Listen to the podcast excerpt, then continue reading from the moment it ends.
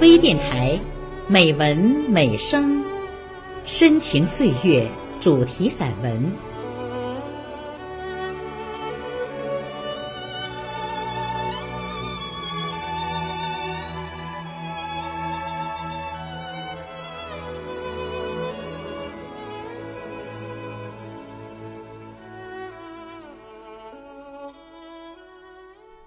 亲爱的朋友，您好，我是黑丹。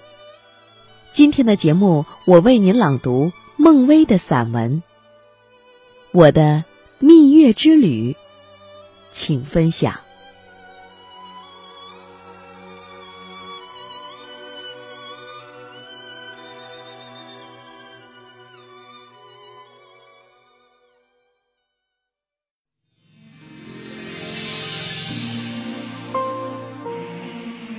大学毕业的第二年暑假，我和大田结婚了。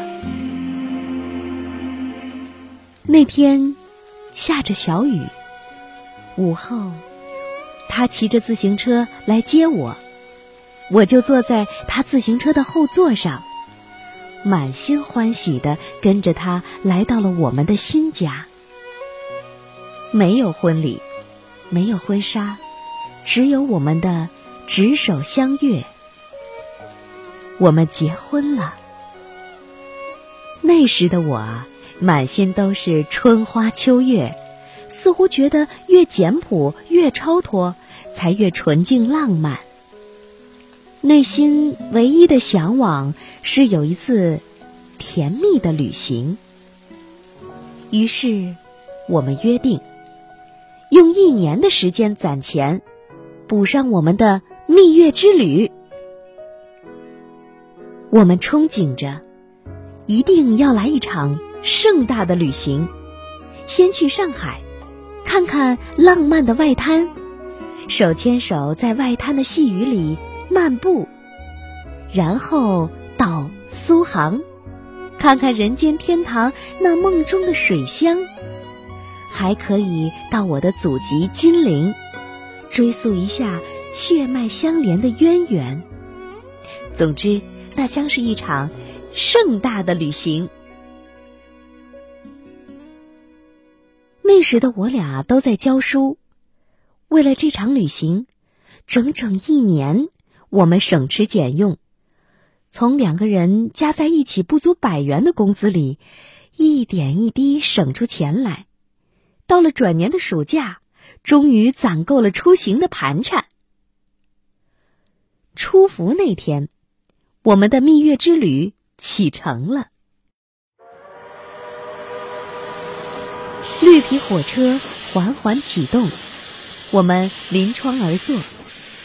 大田把一支裹着玻璃纸的红玫瑰突然送到我面前，祝贺我们的蜜月之旅启程。我惊喜的接过那红红的玫瑰。此时，一声汽笛划过天际，窗外值岗的列车员正列队敬礼，为我们的列车注目送行。那庄严的一刻让我激动不已，仿佛这隆重的仪式是给予我俩的专属礼遇。我们向渐渐退后的站台挥手告别。喜悦充盈在脸上，幸福浸漫在心中。我们不顾周围乱糟糟的人流，手捧玫瑰，相拥而坐，兴奋不已。车厢里很嘈杂，走道上也挤满了南腔北调席地而坐的人。盛夏的暑气蒸腾着，让拥挤的车厢透不过气来。我们全然不觉。就这么静静的望着窗外，沉浸在心中的喜悦里。夜晚来临，车厢里总算安静下来，我这才感觉到绿皮火车的座位实在是硬的可以。一天下来腰酸背痛，但抬眼望望满车厢那些睡在座位下面的人，顿时觉得舒坦了许多。第二天中午，我们终于到了上海。八月的上海，热气腾腾的闷烤着疲惫不堪的我们。走出火车站，我们找到了前往外滩的公交车，想象着马上就可以在外滩附近找一个酒店住下来，今晚就可以到外滩散步了，心里竟激动起来，脚步也轻快了许多。我们一路走走看看，寻找我们的落脚之地。发现路边的酒店大多豪华气派，我们清楚那一定是昂贵的，不敢进去。在一个小岔路口，我们找到了一家看上去比较普通的酒店。走进去，前厅不是很大，但布置得很典雅。我们来到前台，出示了我们的结婚证，请求订房。服务员是一位三十多岁的精致女子，她先是打量了我们一下，并没有接我们的结婚证，然后很快把柜台上的一张价目单推到我们面前。喏，看一下价格。我俩这才仔细看过去，啊，这么贵呀！在这儿住上三天。我们存了一年的全部旅费就差不多花光了呀！我们连忙仓皇而逃，只听那服务员在我们身后高叫：“哎哎哎，我们不要结婚证的嘞！”大田忙回去取回我们的结婚证，拎着行李跑出来。我们头也不回的逃了很远，才停下来。他看看我，我看看他，不禁哈哈大笑起来。差不多一天一夜的旅途奔波，大田的头发乱蓬蓬的，完全没有了头型，一身一脸都是汗，背心湿哒哒的贴着后背，胸前斜挎着一个背包，手里还拎着一个大旅行包，衣服皱巴巴的，那样子实在狼狈。我忍不住笑话他：“你简直像个逃难的。”他装模作样的理了理头发，学着前台小姐的语调说：“我们两个穷学生还想住大上海外滩的高级宾馆，侬想啥子啦？”我嘟囔着：“别闹了，咱不会只能露宿街头了吧？”“不会的，你放心。”希望总会有的。天快黑的时候，我们终于在一个小弄堂里看到了希望。远远的，我们发现了一个门楼上挂着一个小木牌，上面是黑色的毛笔字：“住宿，每人两元。”啊，两元呀，太棒了！我们连跑带颠的赶过去。这是上海弄堂里那种老房子，看上去有些破旧。大门口有一张桌子挡着半扇门，一位胖胖的老阿姨坐在桌子后面，算是接待员吧。我俩忙上前跟阿姨打了招呼，掏出我们的结婚证，说要订个房间。阿姨正在和厅堂里的一个客人聊天儿。连看也没看我们一眼，就把两个小牌牌扔了过来。我拿起来一看，一个上面写着一零二，另一个是二零二。我忙说：“阿姨，您弄错了吧？这两个牌子不是一个房间的。”阿姨这才回过头看看我：“你俩要一个房间啊？”我忙把结婚证递给阿姨。阿姨，我们有结婚证的。不等我说完，阿姨和那个聊天的客人笑成了一团。见我们不知所措，那个客人开口了：“这里都是大房间的，没有单独的房间，你们进去看看就知道了。”于是我们只好进去。原来一零二是男生的房间，二零二在楼上是女生的房间。每个房间里都有七八个上下铺，十几个人同住。房间里拥挤闷热，门是大敞着的，只用一个白色的半截布门帘儿挡着视线。看到这景象，大田一脸为难的望着我说：“要不咱换个地方吧？”我说：“这样挺好的呀，咱就当又回到校园了呗。”就这样，我们终于在大上海住了下来。那一晚，我实在太累了，我们没有再出门，更没有去外滩散步。我被安排在屋角那张床的上铺，一爬上去便倒头睡下，直到第二天早晨，大田在楼道口喊我，我才爬起来。阳光早就热辣辣的铺满了弄堂，我们在路口的地摊上买了两个温热的饭团儿，边吃边漫无目的的行走，这状态让我们一下子放松下来。我对大田说：“咱这样住挺好的，能省出不少钱呢，还省得老得出示结婚证，跟做坏事儿似的。”大田无奈的望望我，没再说话。就这样，我们在接下来的行程里完全收起了我们的结婚证，每到一处都专找那种为学生们预备的大宿舍住下来。我俩真的就像回到了校园，每天反倒多了一份甜蜜的期待，内心竟真的充满喜悦。我们怀揣着这样的喜悦，不仅走遍了上海的每一条大街小巷。还走遍了南京、无锡的每一个景区，走遍了我们想去的每一个地方。我们走走停停，自由自在，在美丽的太湖边，在古朴的夫子庙，在每一个我们喜爱的角落驻足观赏。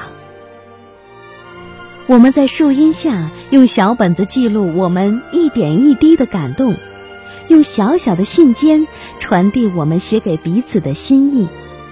我们用那懵懂的青涩，把我们的旅程变得如我们向往的那样，充满诗意。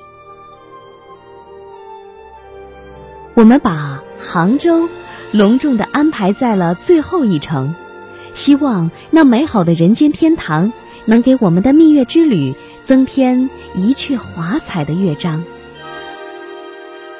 然而，第一天到杭州就让我们乱了方寸。诗意全无。那天下午，我们来到灵隐寺，不知那天是什么大日子，人格外多。酷暑下的灵隐寺，香烟缭绕，人流如织，闷热难耐。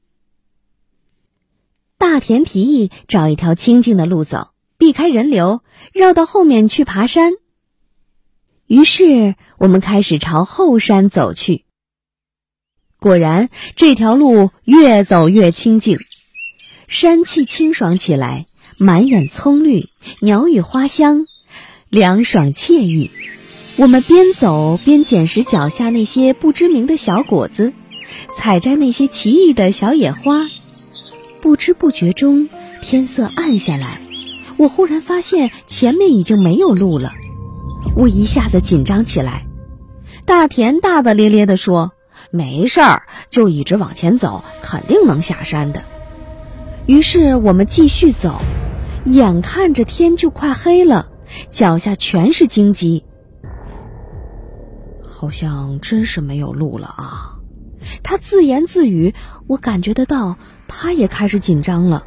我紧紧抓着他的手，深一脚浅一脚的跟着他摸索前行。突然，我的脚被扎了一下。疼得我一个趔趄，我心里害怕又委屈，不禁鼻子一酸，流下泪来。都怪你，非要走这没人走的路。大田紧紧挽着我，语气里充满歉意：“哎，没没事儿，没事儿的，别怕，咱一定会走出去的啊！”天色完全黑下来。我们只能借助那微弱的月光，一步一步摸索着下山。我实在累得不行了，就这么原地停下来站一会儿。大田俯身摘下一只小花，借着月光，我看到那是一只蝴蝶形状的小花，他轻轻地把那小小的花朵别在我的头上，然后在我耳边悄悄说：“对不起啊，委屈你了。”那一刻，我真的是五味杂陈，禁不住流下泪来。就在我们停留的片刻，我们发现了不远处似乎有隐约的光亮。大田兴奋地喊：“，下面有灯光了，那一定是有人家了呀！”我们兴奋地朝着那光亮继续摸索前行。好漫长的路啊！在我们快要走不动的时候，那光亮终于呈现在我们眼前。那是一座亮堂堂的农家小院儿，门楣上挂着一个招牌。上面只有两个字：住宿。我们像获得新生似的，雀跃着来到门前。一位大嫂迎上前来：“要住下呀？”我俩差不多同时回答：“要住下，要住下，要吃饭，要要吃饭。”那一晚。这静静的农家小院儿，像久别重逢的家园，让我们受惊的灵魂安顿下来。那一晚，那一朵别在我头上的小小的蝴蝶花，就那么静静地落在了我的心间。第二天，我们精神百倍地来到我们向往已久的西湖，微风拂面，细雨蒙蒙。雨雾笼罩下的西子湖，水波粼粼，银光闪闪。时雨时晴的天气，映着湖边似有似无的群山，若隐若现，奇妙无比。我们漫步其中，如临仙境。我俩不约而同地吟诵起苏轼的诗句：“水光潋滟晴方好。”山色空蒙雨亦奇，欲把西湖比西子，淡妆浓抹总相宜。那天我们奢侈的租了一条船，荡舟西湖。我们边摇桨，边低吟浅唱，陶醉在美丽西湖的柔波里。我们流连忘返，直到傍晚。我们选择了一家可以临窗看湖的餐厅，还奢侈的点了西湖醋鱼。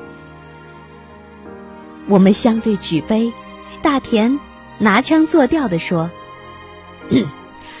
呃，我们的蜜月之旅即将圆满礼成。我来做一个总结发言。此次旅行。”小张同学表现不错，除了有一次哭鼻子以外。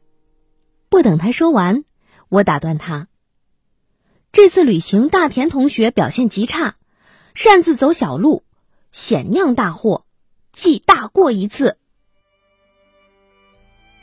我们说笑着举杯畅饮，兴奋的不能自已。凭窗望去。那一湾镜湖，正沐浴在皎洁的月光里，波光旖旎，楚楚动人。那是我们结婚后的第二年，用整整一年的积蓄，坐绿皮火车完成了一次蜜月之旅。那是我生命中一次无以伦比的盛大旅行。之后多少年？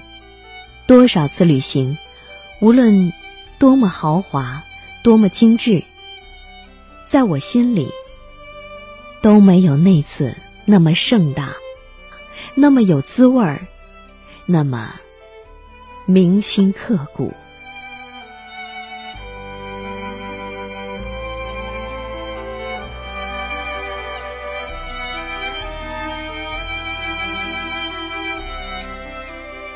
孟薇写于二零一八年七月十八号。